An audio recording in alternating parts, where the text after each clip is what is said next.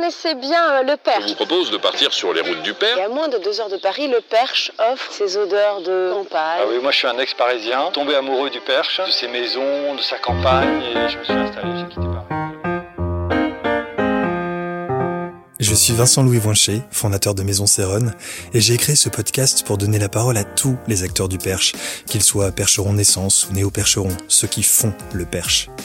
Depuis quelques années, de nombreux accourus sont venus rejoindre les rangs des arrivants, qu'ils soient simplement de passage pour les week-ends ou pour désormais y vivre, et le parc regorge de personnalités inédites et de profils passionnants qu'il m'a semblé inspirant d'aller rencontrer. C'est ce que je fais à travers ce podcast. Et vous, serez-vous bientôt vous-même un inconditionnel du perching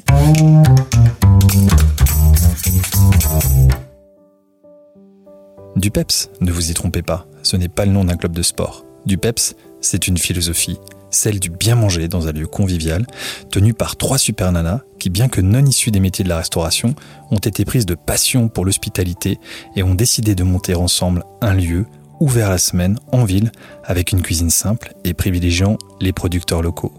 Mais n'allez pas leur dire qu'elles sont les militantes du bien manger. Elles sont juste amoureuses de leur métier et n'hésitent pas à user de pédagogie pour expliquer leurs engagements. Du PEPS, vous en aurez en découvrant l'énergie qu'elles insufflent à leur lieu, mais également en écoutant cet entretien. 1, 2, 3, du PEPS.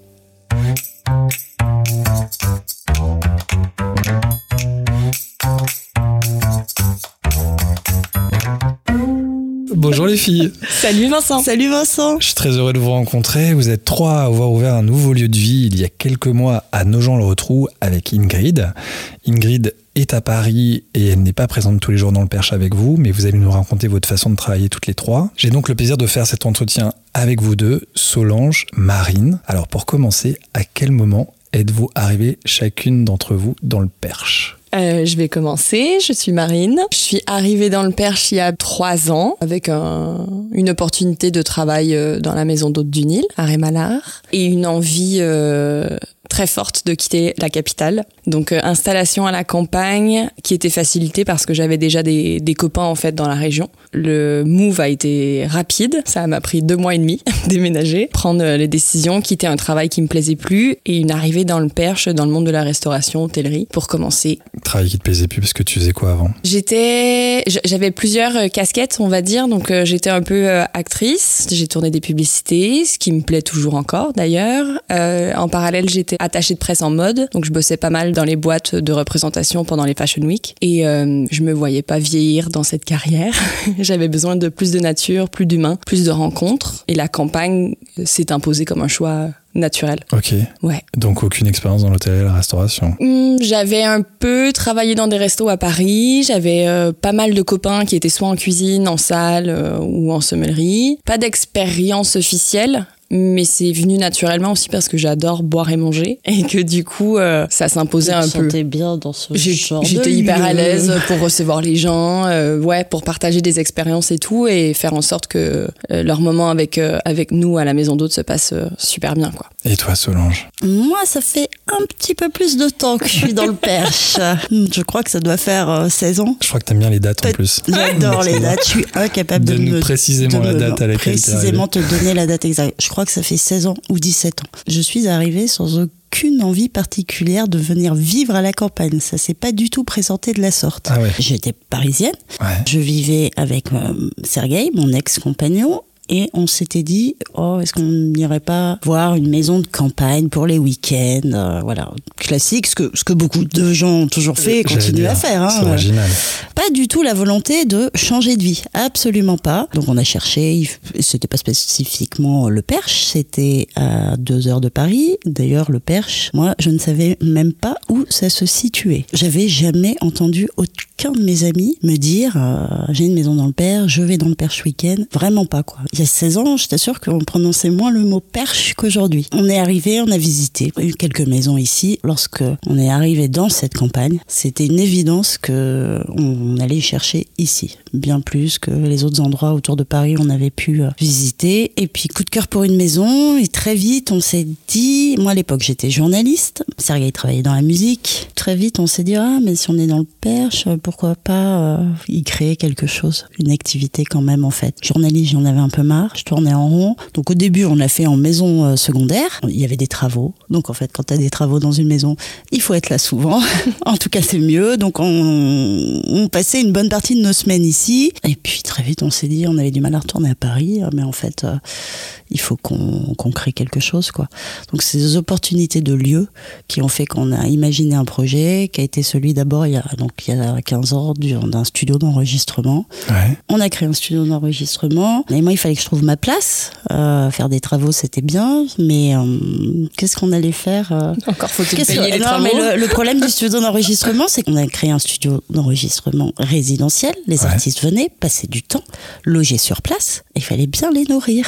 C'est compliqué sur une période de, de studio. Les artistes n'ont pas deux heures pour aller déjeuner tous les midis. D'abord des restaurants. Il y en avait pas tant que ça non plus il y a 16 ans, à proximité de là où on était. Donc j'ai commencé à faire la cuisine pour les musiciens, pour le studio. Et t'avais eu déjà une expérience en cuisine? Aucune. Ah oui. Mais alors vraiment aucune, si ce n'est que Enfin, t'entend ainsi, c'est drôle. euh, On a quand même non, des points en mais commun. Si ce n'est que j'ai toujours aimé Salut, euh, bien on manger, ouvert un resto, que j'ai mais on n'a aucune expérience. C'est beaucoup super. à Paris. Je passais mon temps dans les restaurants, puis j'ai Ouais. une toute petite cuisine, donc euh, j'ai pas d'expérience, mais j'ai toujours aimé bien manger et j'ai une maman qui cuisinait très bien, une grand-mère qui cuisinait Ah très ouais, bien. On quand était souvent déjà, en euh, cuisine sur les marchés. J'ai vécu à Nice aussi. Ah, c'est une région où il y a des très bons produits. Je pense que c'était là quelque part. Ouais, sous-jacent. C'était sous-jacent, mais c'est pas à Paris que j'allais me commencer à faire à manger. Et le vrai changement ici, ça a été la rencontre avec les producteurs, parce que ça, euh, voilà, c'était totalement nouveau de rencontrer euh, des maraîchers, des éleveurs, euh, d'acheter directement chez eux. Et ça participe au plaisir de faire à manger. Puis de découvrir de- les bons produits. Exactement. C'était autre chose. quoi. C'était une vraie découverte, ça a été un apprentissage. Et au fur et à mesure, euh, ben voilà, Je crois que les producteurs, ça fait partie un peu de votre façon de travailler.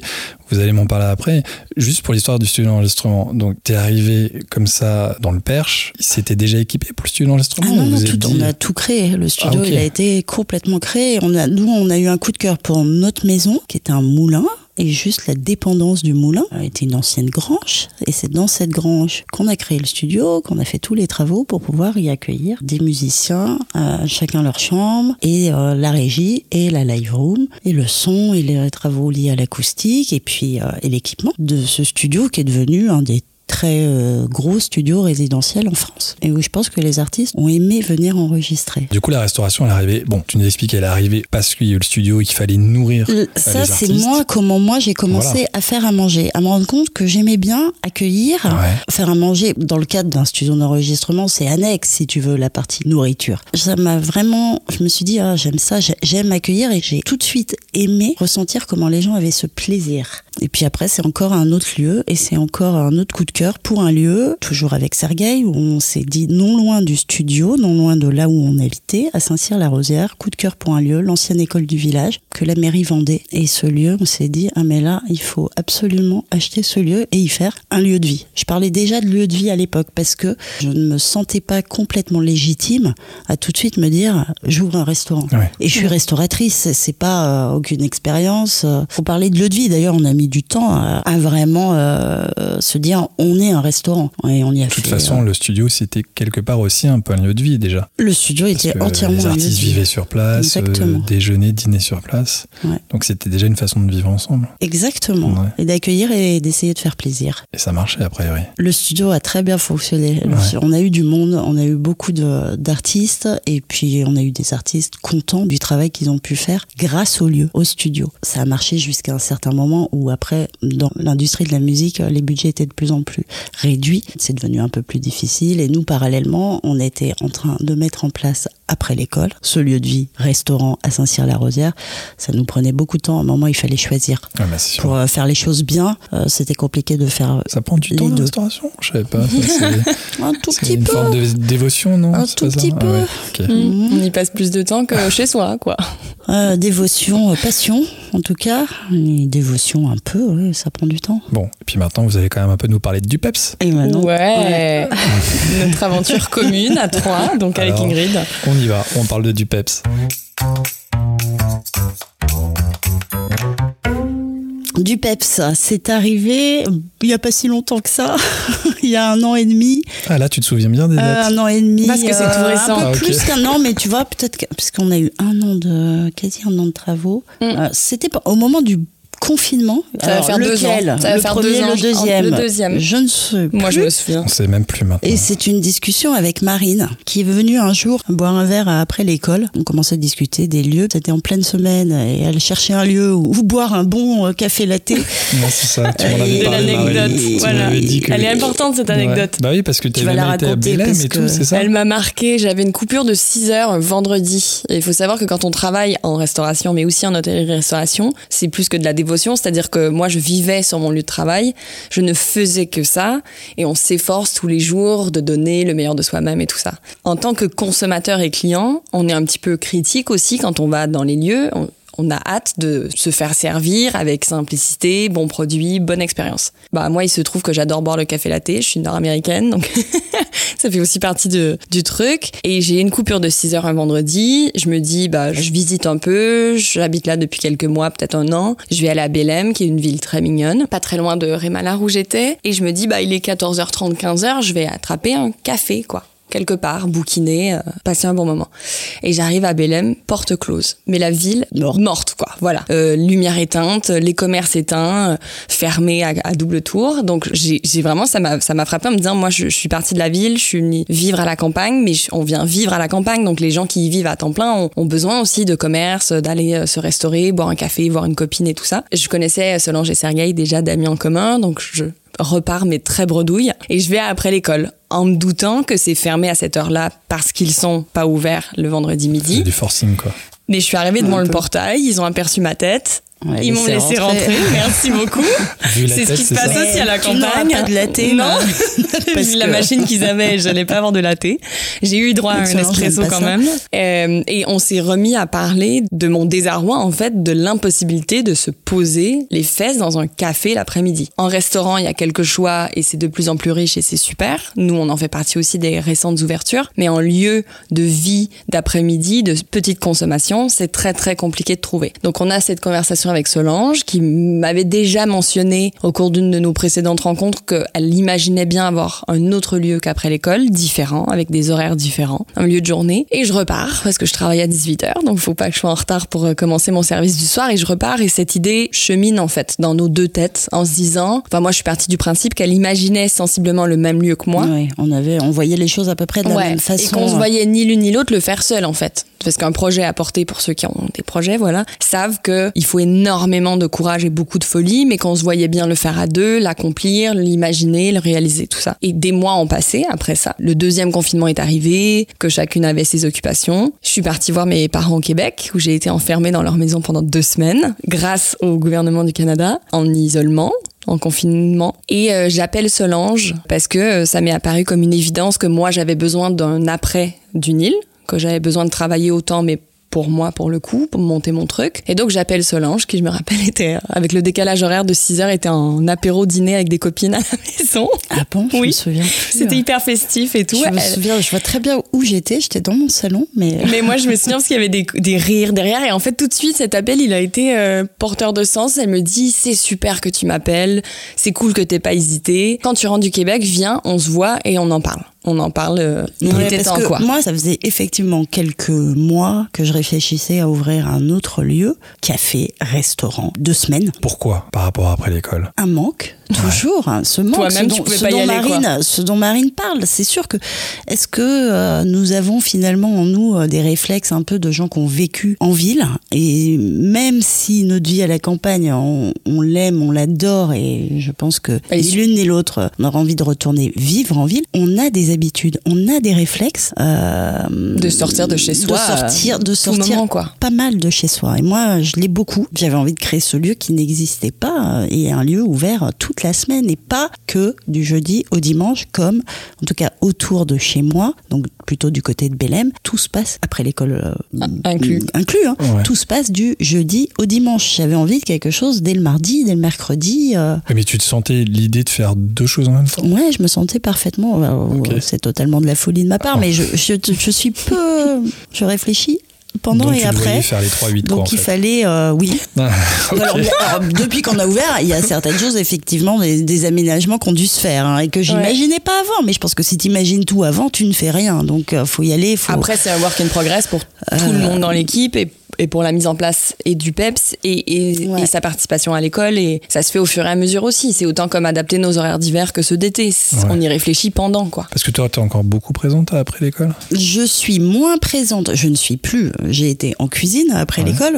Euh, donc ça, mais j'y étais plus dès la sortie du confinement. J'avais dit à Serrier, il faut qu'on travaille autrement. Il faut qu'on amène ce lieu un peu plus, un peu plus loin. Moi, je sentais mes limites en cuisine, donc il faut qu'on qu'on travaille avec euh, avec des cuisiniers. J'y suis. Donc je ne suis plus en cuisine. Je- après, je ne suis plus en salle non plus.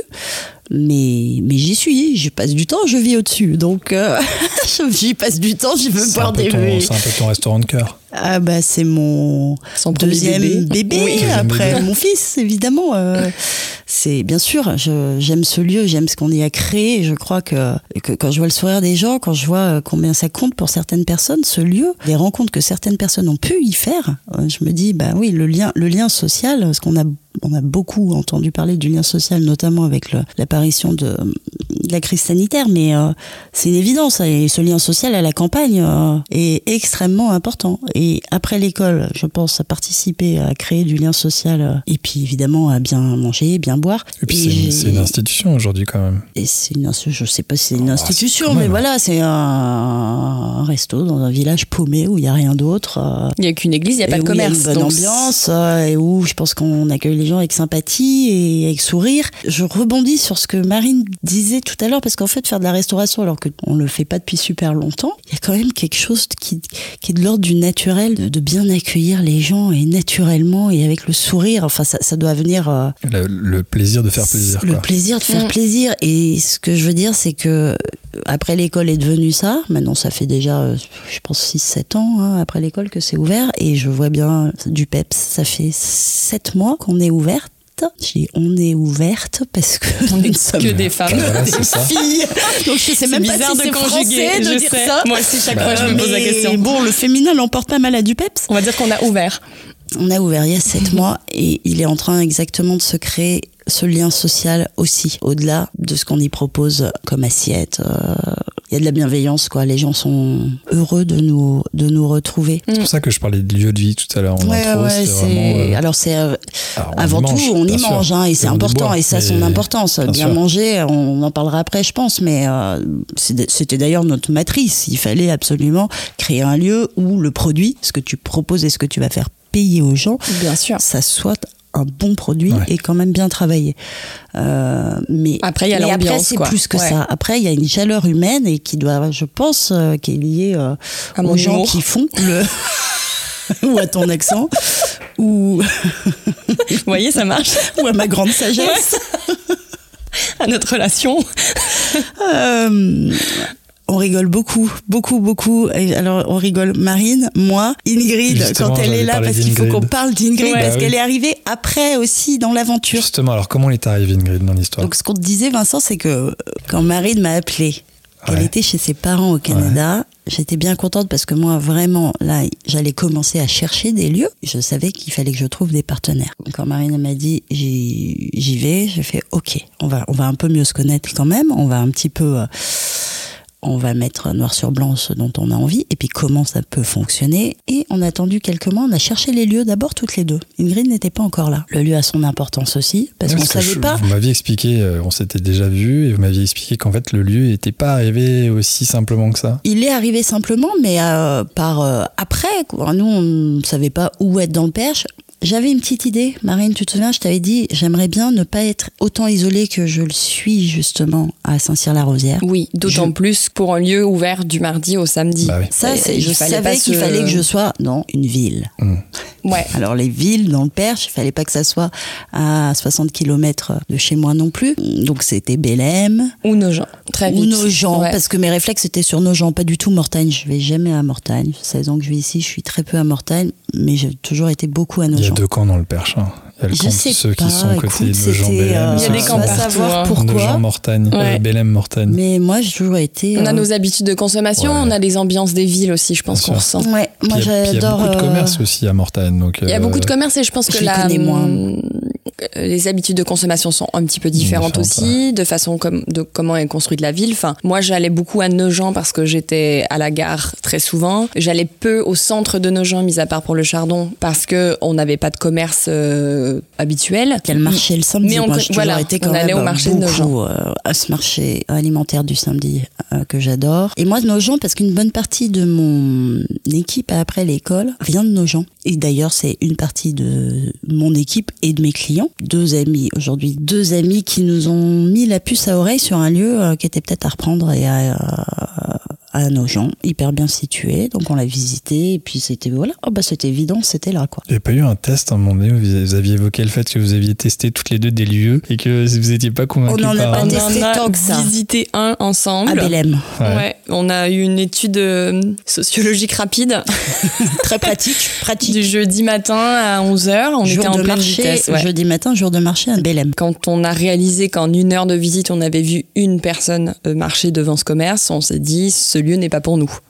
Bien qu'il avait beaucoup de potentiel. Il n'était pas pour du peps. Non. Et ensuite, on a visité nos gens. On a eu un gros coup de cœur. Évidence. Ouais, Mm. local euh, traversant, place du marché, euh, rue commerçante. On a fait une offre euh, rapide sur le lieu et il nous a pas été attribué. Non, on l'a pas il eu. n'a pas accepté notre offre. Il a dit oui à quelqu'un d'autre. Bon, Voilà. On a laissé passer un mois et demi, deux Ça mois m'a paru sans, interminable. sans chercher. euh, alors on s'est arrêté de chercher. Là, tout d'un coup, ah mince, c'était pas ce lieu. On Il y en avait pas des projette- tonnes On non se plus. projetait plus du tout. Donc on a c'est- laissé le temps euh, passer. une évidence pour que Ah vous oui, ayez on pas laissé, envie comme mais- ça d'aller plus loin. Mais pas du tout. On a mis en suspens le projet naturellement parce que on avait besoin de réaliser que le lieu nous avait pas été attribué ou vendu pour le fonds de commerce. Avec Solange, on avait déjà le discours. Enfin, on, on se consolait un petit peu en se disant s'il doit revenir, il reviendra. Oui, moi j'en étais sûre. Et on mais- était très occupés avec, c'était l'après-confinement, Ouais. on était occupés avec nos, euh, Solange Mm. avec son restaurant, moi avec mon travail. Donc on a un peu laissé filer le temps comme ça. Et un jour, Solange a un appel et ce lieu n'a pas été euh, acheté par les autres. Il, Ouais. il est reproposé euh, à la vente pour nous. Donc Donc on, voilà, dans la journée. On- Ah, on le sentait un petit dit, peu. Bah, tu vois, je t'avais dit. Ah, c'est revenu. Et j'ai dit, tu vois, je t'avais dit. C'est du peps. Donc du peps est, est arrivé au 17 place Saint-Paul comme ça.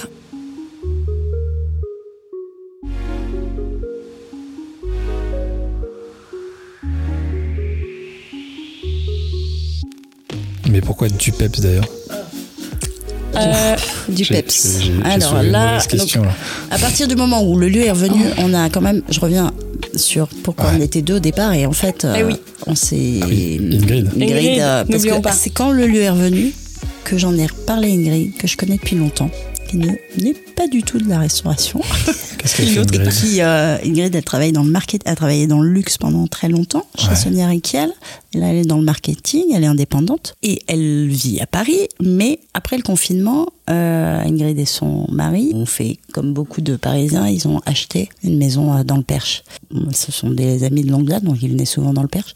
Et je parle à Ingrid, je dis, mais tu veux pas, euh, t'en as pas marre, toi, de ton travail? À un moment, t'as pas envie de partir sur un autre projet qui peut-être à terme euh, fera que t'auras ton fils va être grand, bientôt il va partir de la maison, tu auras peut-être plus besoin d'être à Paris, donc de venir plus régulièrement. Je lui ai soumis l'idée et très vite, Ingrid, impressionnante comme elle est, allez, banco. Banco, je vous suis. Elle vient pas de la restauration, mais elle a les pieds sur terre, elle a le nez dans les dans les chiffres. Euh, donc voilà, c'est elle, projet c'est une chef de projet ouais. incroyable et euh, elle est pas donc tout le temps sur place, mais elle vient et elle apprend, elle découvre. Elle Euh, était curieuse du, de ce projet, mais aussi parce qu'il y a une dizaine d'années, elle avait déjà considéré ouvrir comme un petit café ou un petit restaurant à Paris. Ouais. Donc, elle, elle avait fait une première démarche il y a longtemps. Et donc, ça ne lui a pas paru non plus complètement farfelu cette fois-ci de s'engager pour vrai avec deux autres personnes et réaliser, mener à terme ce projet. Donc, Ouais, je pense que quand elle est avec nous le samedi, elle, un jour de notre jour favori à du peps. Ouais. Euh, elle est, elle est, elle est, doit être très très contente. Ouais, elle est mise dans le bain, euh, bain bouillant, quoi. Parce que le samedi, c'est intense. Ouais, C'est sport un peu. C'est un peu, ouais, intense. En même temps, le, le- vous n'étiez pas issus toutes les deux de la restauration, donc c'était pas forcément illogique que la troisième, euh, pareil. euh, Non, je pense ce- pas que ce soit un prérequis euh, pour, pour avoir du cœur et, et le mettre à la bonne place dans le milieu qu'on fait. Enfin, toi-même, tu, tu sais, c'est- on peut. L'envie aussi. on- y- en fait, ça vient majoritairement d'un sentiment humain, de la convivialité, Mm. de l'envie. On tâche tous les jours de, de, de f- faire bien les choses. Notamment, on en parlait pour euh, les produits qu'on source et tout. Quand on reçoit des gens dans notre établissement, qu'on vienne ou non de la restauration, limite, on est tellement naturel parce qu'on vient pas de la restauration, on n'a pas de code. Donc, on se crée nous-mêmes nos standards de service, notre accueil.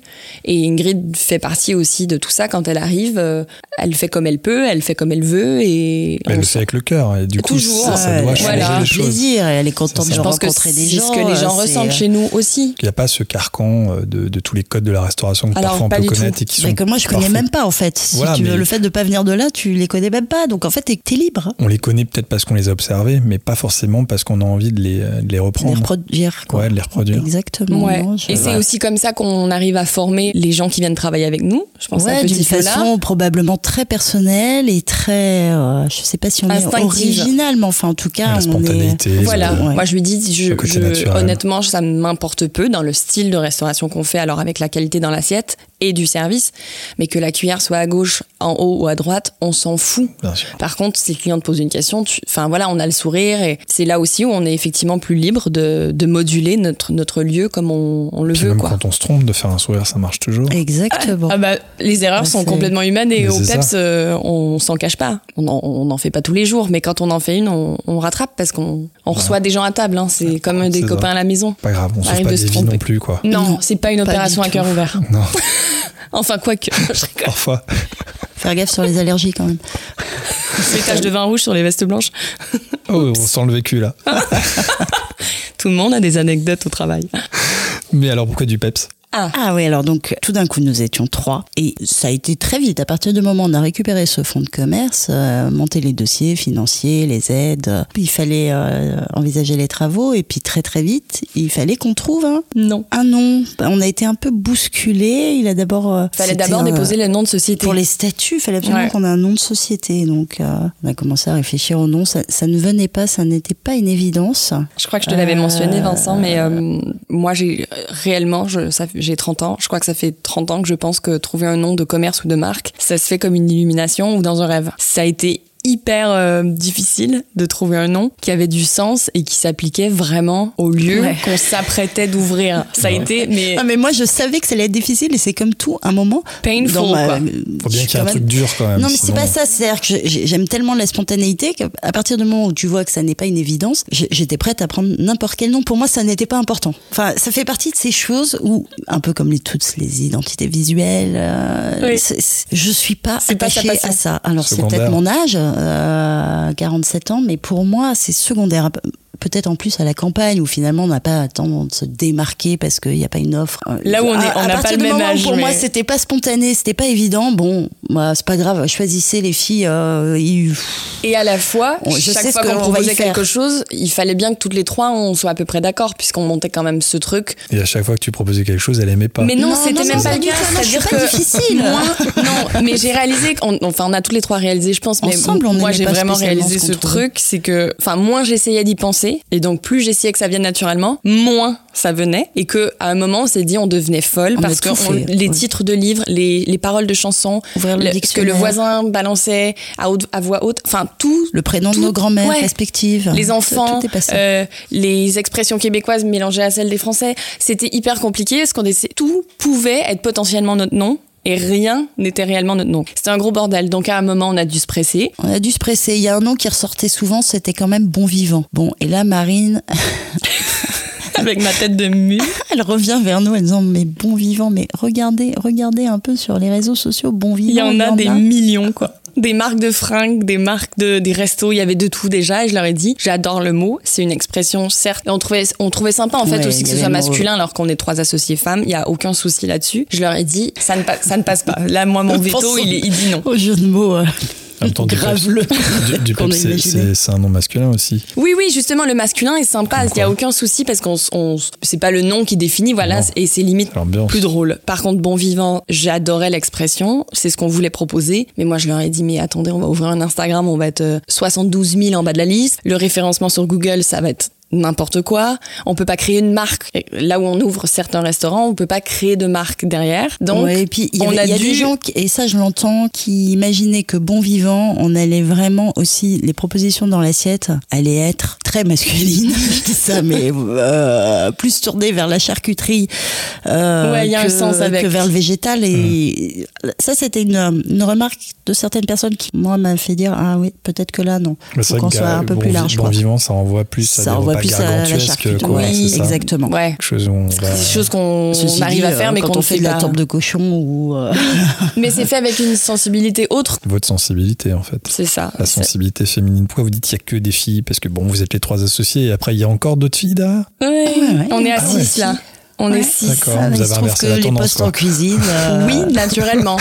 Parce qu'il y en a qui, bien sûr, euh, viennent nous poser cette question et qui partent un peu à reculons. Genre, bah, de toute façon, vous voulez pas de mec. Et ce qui est totalement faux. Non, bah, c'est des hasards. On des- a la recruté posée, en fait, ouvertement. c'est juste. euh, Et on a reçu. Non, mais voilà, moi, je- on arrive à leur répondre toujours avec le sourire, en disant Ah, c'est sympa de le penser comme ça, mais on n'est pas si mal intentionné. On, on adore ce qu'on a réussi à créer en équipe parce que c'est l'équipe qui, qui est venue à nous. Alors que ce soit des mecs ou des meufs, là, ça n'y change rien. Mais on est six femmes chez Dupeps euh, aujourd'hui, nous incluant euh, toutes les trois. Comment se répartissent les rôles? Qui est en cuisine? Raiselène et Lola sont en cuisine Ouais. et elles ne se connaissaient pas. Euh, Raiselène vient d'ici, vient du Perche. Elle a hum, une longue expérience dans la restauration et elle a eu son propre resto, malheureusement qu'elle a ouvert juste avant le début du Covid et qu'elle n'a pas réussi à maintenir à flot. Et Raiselène, je l'avais déjà rencontrée, mais je ne la connaissais pas et j'étais pas allée euh, déjeuner ou dîner au perchoir. Elle est revenue, elle a vu une annonce où elle a entendu dire par quelqu'un qu'on allait ouvrir et qu'on cherchait un chef. Et Reslen et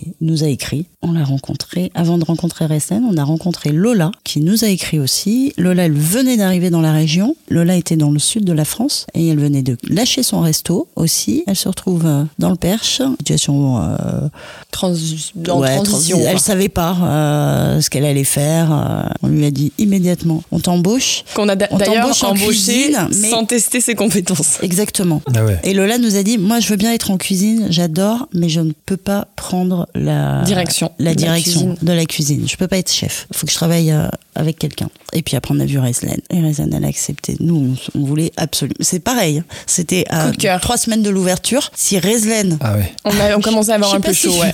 On lui a jamais raconté, alors je sais pas si on le raconte là. mais euh, euh, par Reslen, on avait vu quelques autres personnes comme ça, mais pas de feeling et tout. Et Reslen, Je crois qu'on- c'était elle. ouais. Quoi. Ça ne pouvait pas une être évidence. une autre personne. Ouais. Ça ne pouvait pas être une autre personne. Et on n'avait pas du tout vraiment euh, Et T'avais pas cherché du tout plus envie de loin. retourner en cuisine non plus. Donc de Pas du tout envie de retourner en cuisine. Ça aussi, c'était très clair. Et puis Reslen, elle a accepté de nous rejoindre. Elle a rencontré Lola. Les deux sont inséparables. Elles font un travail remarquable. C'est des guerrières dans, dans, dans leur façon de travailler. Dans la bonne humeur, la dans bonne l'énergie. l'organisation, mais rien ne les arrête, rien ne les arrête, et Dieu sait que nous on leur demande quand même. Tout est challenge, on se marre quoi. Ah, les On planètes arrive étaient à- alignées quand même parce que le resto au début il n'était pas trouvé Ouais. finalement. On il a parle été souvent d'étoiles, ouais, de bonnes Ouais, étoiles, ouais. mais Pareil, ta chef Reslen, Ouais, pas trouvé ça. Bah, je finalement. crois que- euh, vous l'avez trouvé trois semaines avant le Ouais. début. C'est quand même euh, et elle a accepté ce beaucoup de concours de circonstances. ouais. et En même temps, c'est joli. Bah Ouais, je ça, pense que- je crois que quand il croit. et Quand on parle d'énergie, on se dit souvent que quand on en transmet, en général, elles reviennent. Alors on le fait pas parce qu'on s'attend à ce qu'elles reviennent, mais l'énergie, le il cœur, se passe quelque tout chose. ça, quoi. ouais. Et, et puis on a trouvé, bah, on parle de, de Rezen et Lola, de- qui sont naturels à l'équipe, qu'on chérit tous les jours. D'ailleurs, euh, on le dit là au micro, mais on leur dit aussi beaucoup. Elles le savent. Enfin, franchement, vous arrivez le samedi au PEPS. Nous, on ouvre à 9h. À 9h04, on a une tradition maintenant qui est bien en place. C'est qu'on a, on pop une chanson très très fort dans le resto et on danse avant de s'envoyer les 60 couverts en mode bistrot alors qu'on a une capacité de coffee shop. Et on danse et on chante et on parle beaucoup, on communique. Il y a énormément de bienveillance. Il y a l'ego est très bien placé. C'est l'équipe du PEPS, quoi. Copine dans le boulot, Ouais. copine à l'extérieur quand même aussi. Ouais. Je pense qu'on se fait Ouais. beaucoup confiance. Ouais. Il y a une jolie Et on confiance est des grosses bosseuses aussi. Toutes. Toutes. Il il faut travailler quand même. Il faut savoir se remettre en question, il faut savoir rebondir, il faut savoir écouter, euh, faire une des gestion compromis. des priorités qui, qui changent en permanence, euh, ouais, rebondir. euh, Les joies de la restauration, ouais, mais avec une équipe qui participe à en faire un- vraiment un plaisir tous les jours. Et il y a peu de temps, il y a, on l'appelle petite Lola parce que c'est une autre Lola qui est venue Qui est rejoindre. euh, et pareil, qui est toute jeune, vraiment toute jeune, qui ne vient pas du tout de la restauration, qui a un poste un peu polyvalent entre, elle reste en cuisine, aide en cuisine et de la plonge. Elle kiffe la cuisine. et elle vient pas de là du tout. Et elle est ultra efficace. Et elle kiffe ça, quoi. Donc en plus, ça peut faire naître des vocations. Enfin, c'est, c'est génial. Et Rezlan et Lola sont des mentors euh, incroyables, je pense. Donc en fait, c'est principalement vous, toutes les trois, avec Ingrid qui est, Ouais. en, qui est en salle, euh, notamment les week-ends, pour Ingrid, et puis le reste du temps, euh, toutes les deux la Ouais, semaine. on est toutes les deux avec Marine. Ingrid, elle n'est pas là tous les week-ends. Elle vient, elle vient plus qu'on ne l'avait imaginé quand même. Je pense qu'elle l'avait imaginé elle-même. Et à côté de ça, elle, elle gère tout le reste. C'est-à-dire qu'elle nous dégage de cette partie qu'on aime peu en général, qui est tout le, la paperasse, la compta, euh, l'administratif. euh. Donc ça, Ingrid, elle fait tout ça à Paris et elle vient, euh, elle est là tous les 15 jours. euh. Finalement, du PEPS, c'est arrivé comment ce nom? Alors, du PEPS, on était littéralement au pied du mur. La veille pour le lendemain, on devait trouver ce nom de restaurant à déposer pour la licence 4. On avait brainstormé dans tous les sens. On n'y était pas. Et on était en réunion dans la cuisine d'Ingrid, on se souvient, un rez-de-jardin. On commençait un peu à paniquer. On était en train de faire les plans du bar euh, avec des miniatures de tout. Et vraiment, on s'est regardés tous les trois en se disant, mais les filles, là, on n'a plus le choix, en fait. Donc, Ouais, il faut C'était pas nom. du jour de la réunion de remettre, mais en même temps, ils savaient qu'à la fin de la journée, il fallait absolument qu'on trouve Ouais, quelque chose. autrement, on ouvrait son nom, c'était plus compliqué, on n'avait pas vraiment déposé de licence et tout, c'est compliqué. J'avais vu un nom, euh, enfin, il y a une maison d'hôtes dans le Perche qui s'appelle Dans la Pampa, et donc j'avais proposé Pampa comme piste d'idée, vraiment la dernière piste. C'est quoi, c'est la sonorité te La sonorité Ah, de Pampa, ouais, je trouve ça fun, et justement, ça rebondit. L'énergie que ça Ouais, dégage. et on parlait de chercher un nom qui transmettait de l'énergie. Parce qu'on sortait du Covid, parce que tout le monde était super morne et c'était une période assez triste. Et que nous, on avait envie d'être porté par ce nom un peu funky, un peu rigolo. Mm. Et je sais plus si c'est toi ou Ingrid euh, qui avait parlé de peps. Ah, ça a du peps. Ce nom a du peps, quoi. Et on s'est regardé.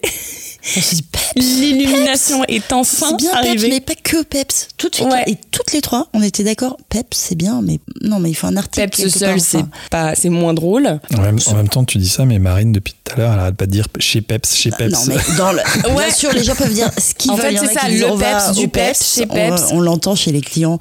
On se retrouve au Peps, on va chez Mais Peps. c'est très bien. Et on savait, c'est, ils allaient dire ce qu'ils veulent. Mais ça marche. Oui, dans le T'as toujours le nom mot Peps. Bien sûr. fallait- la nomination de ce lieu, il fallait pas que ça soit juste Peps, il fallait qu'il y ait du Peps. On s'est dit du ouais, Peps. ça a du peps. On est chez du, peps. comme l'expression évidemment, avoir du Peps. euh, On adore cette expression et tout de suite, on a clos ce brainstorming interminable et on a déposé, euh, on a ouvert avec du peps quoi. ah, c'est ça. Et on savait que c'était le bon. On s'est vraiment dit, ok, Et on s'est promis par contre de ne pas y réfléchir euh, le soir même, de Non. peur de changer d'avis. Ah bah ouais, on a déposé le dossier le Oui. lendemain avec le nom du PEP, c'était inscrit et voilà. Donc bon vivant, terminé. pour vivant, c'est le nom de la structure, voilà. c'est le nom de la SARL. Et c'est Donc, très bien comme ça parce que franchement, il n'y a pas un jour où j'ai pas regretté de, de l'avoir gardé en nom de société. J'en ai vu beaucoup depuis. Je salue tous les bons vivants de ce monde. Non mais c'est vrai, même l'ambiance euh, de, des ça salles pas la même chose. qu'on y a donné, les couleurs, euh, le lieu ressemble à du PEPS ou du PEPS ressemble à notre lieu.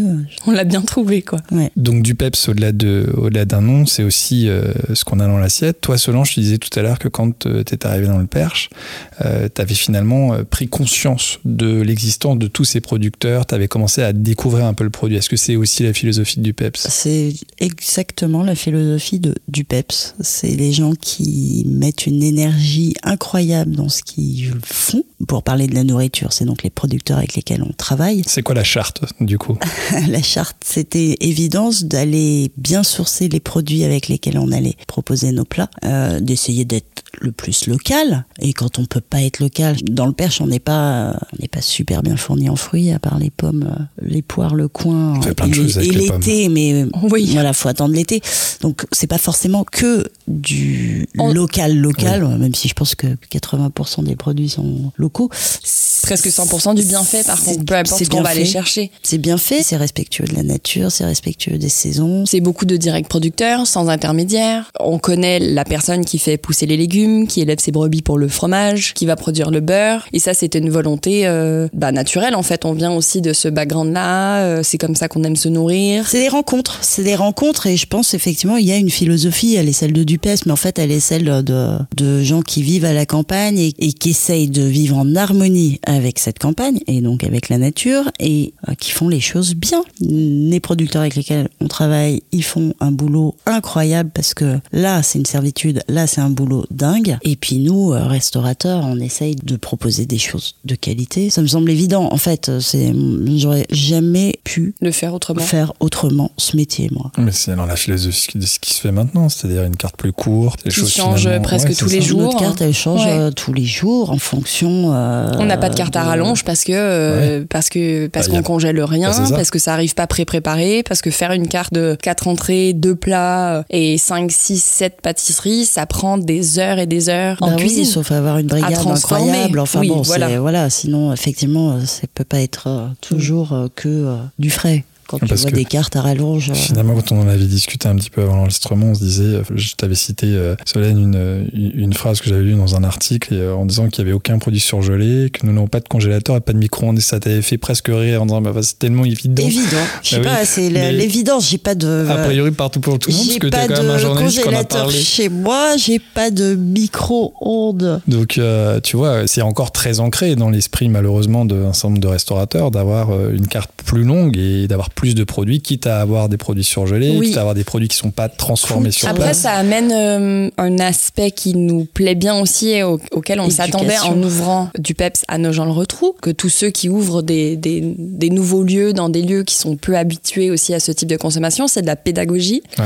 c'est d'expliquer pourquoi une viande qui a été élevée, nourrie et abattue, on va dire à 15 km du restaurant, qui a été achetée en direct, coûte bien plus cher que 50 kilos de prédécoupés qui arrivent surgelés d'on ne sait où, probablement des pays de l'Est d'ailleurs. Mais c'est beaucoup de pédagogie sur l'approche, sur qui on rémunère aussi en payant cette assiette. Parce que c'est pas comme si les restaurateurs, nous inclus, on se faisait des millions des marges. de profits. Après, c'est la question de ce qu'on appelle la marge. On, on y est confronté. Donc, t'as raison, Marine. C'est, mais je trouve que c'est, c'est ce qui est formidable dans notre métier. Hein, c'est cet aspect pédagogique. Il est formidable.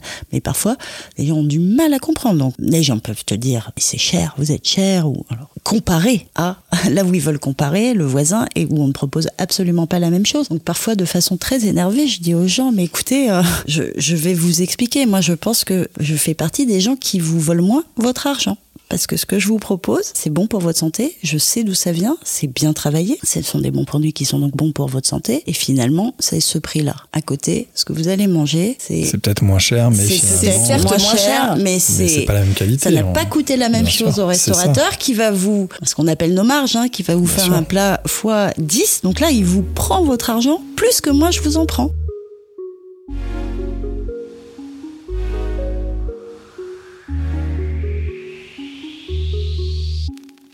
Donc vous expliquez en- beaucoup aux clients. en On explique beaucoup.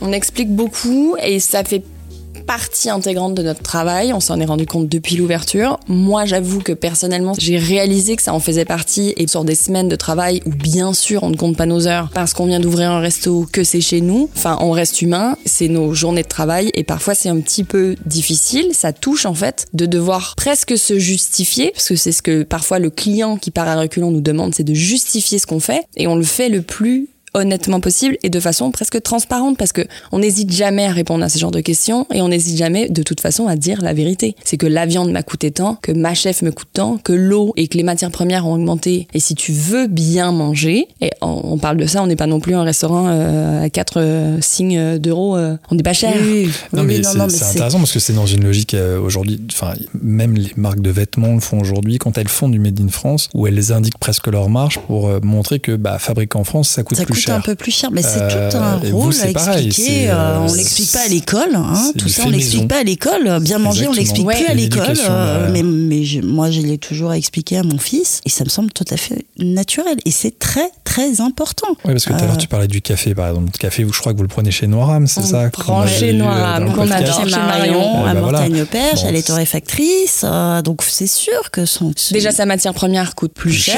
à elle a importer. choisi, Voilà. elle, euh, est sélectionnée, ce sont des le producteur producteurs. Et mieux rémunérés dans de meilleures conditions. Donc en fait, on participe à des conditions de vie, des conditions de travail, une élévation du, du standing de vie aussi de ces gens-là Et qui des ont longtemps de été travail. voilà, et des conditions de travail aussi. euh, Et pas puis comme après, France. puis, puis après c'est torréfié à Mortagne. Et donc, puis Et euh, après, c'est c'est le torréfié Et, nous, c'est un des, un des plus beaux arguments qu'on peut donner. Et c'est moi, c'est celui que je donne souvent, c'est que en achetant le café chez nous, qui nous l'achetons à Marion, enfin franchement, cette cette femme donc a créé son entreprise dans un centre-ville où il n'y avait pas du tout lieu d'avoir de torréfaction de prime abord, et on encourage cette petite entreprise à prospérer.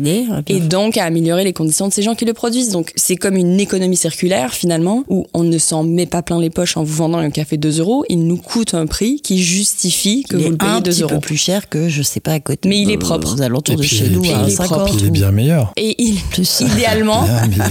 quand on règle du très bien café. notre machine, On appelle ça du café. voilà, voilà. Et- C'est et pas on- un café industriel, quoi. Non, Voilà. donc ouais, ça fait partie des valeurs que qu'on porte et qu'on défend parce que je pense que même là on vient de commencer à en parler, on est ça nous- ça nous importe énormément Ouais. parce qu'autrement, enfin moi je ne ferais pas de restauration si Ah je ouais, ne fais non, pas de restauration comme ça. Et on l'a toujours dit. Pour aimer, moi quand on m'apprenait aussi les premières expériences et les extras que je pouvais faire dans les restos et ma sœur qui en faisait pas mal.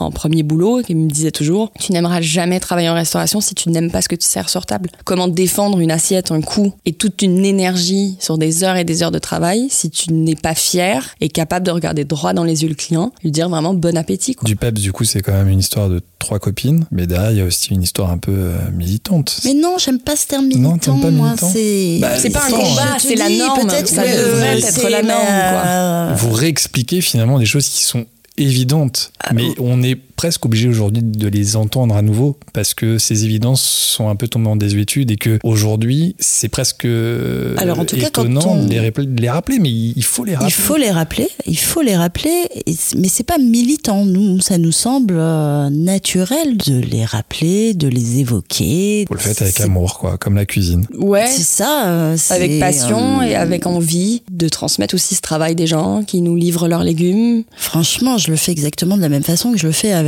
euh, encore une fois, avec mon fils. C'est une question de L'éducation.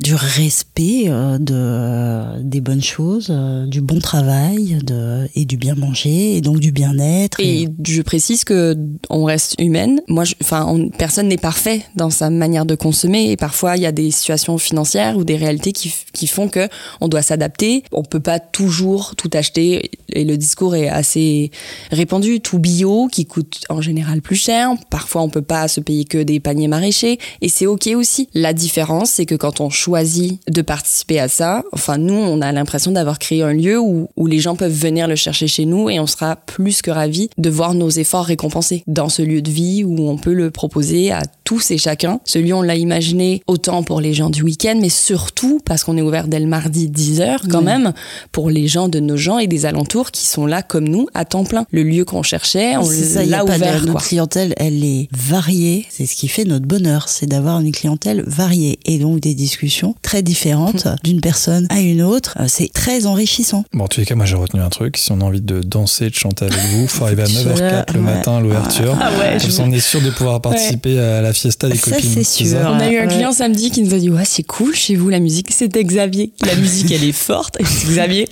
Paysan boulanger. ouais 200 sur la rosière je dis Xavier il doit être 9h11 t'arrives juste après la fiesta là ça y est on peut commencer quoi Et le samedi, alors, grosse, grosse journée, c'est ça Oui, c'est une grosse journée parce que donc, sur la place du marché, là où on est Ah, situé, c'est sur la place. Saint-Paul, il y a le marché Ouais. euh, hebdomadaire de Nogent-le-Rotrou, un marché extraordinaire avec plein de producteurs. Il y a du monde, donc on a du monde, euh, c'est une évidence. Là encore, évidence, évidence, mais on est ouvert dès le matin. On a certains producteurs qui viennent direct nous demander à manger, euh, de la terrine, euh, on leur fait des bons sandwichs, et puis les, ceux qui passent sur le marché viennent nous faire un coucou. Donc le matin, on est café, à partir de 11h, c'est euh, les apéros ou les cafés, Ou les gâteaux. c'est euh, c'est un vin chaud en ce moment, euh, c'est tu prends des huîtres chez Serge, l'ostréiculteur qui est juste en bas, il te les ouvre et puis nous on te fournit les bouteilles. Et puis à partir de 12h, 12h30, hop, à nouveau le restaurant, le service restauration. Donc il y a un, joyeux bordel, je vais Ouais. dire, un joyeux quoi, bordel. euh, en- encore une fois, et le samedi très varié. Des gens, évidemment, des gens qui ont plus l'habitude de venir dans le Perche le week-end, qui viennent chez eux dans leur résidence secondaire, euh, des, Dans les des maisons gens de passage ouais. euh, qui sont en week-end dans le Perche, euh, puis des, per- enfin, des gens qui vivent comme nous ici tout le temps et qui viennent faire leurs courses et qui se disent oh, mais on reste, on reste déjeuner à. Et- Donc, euh, Et,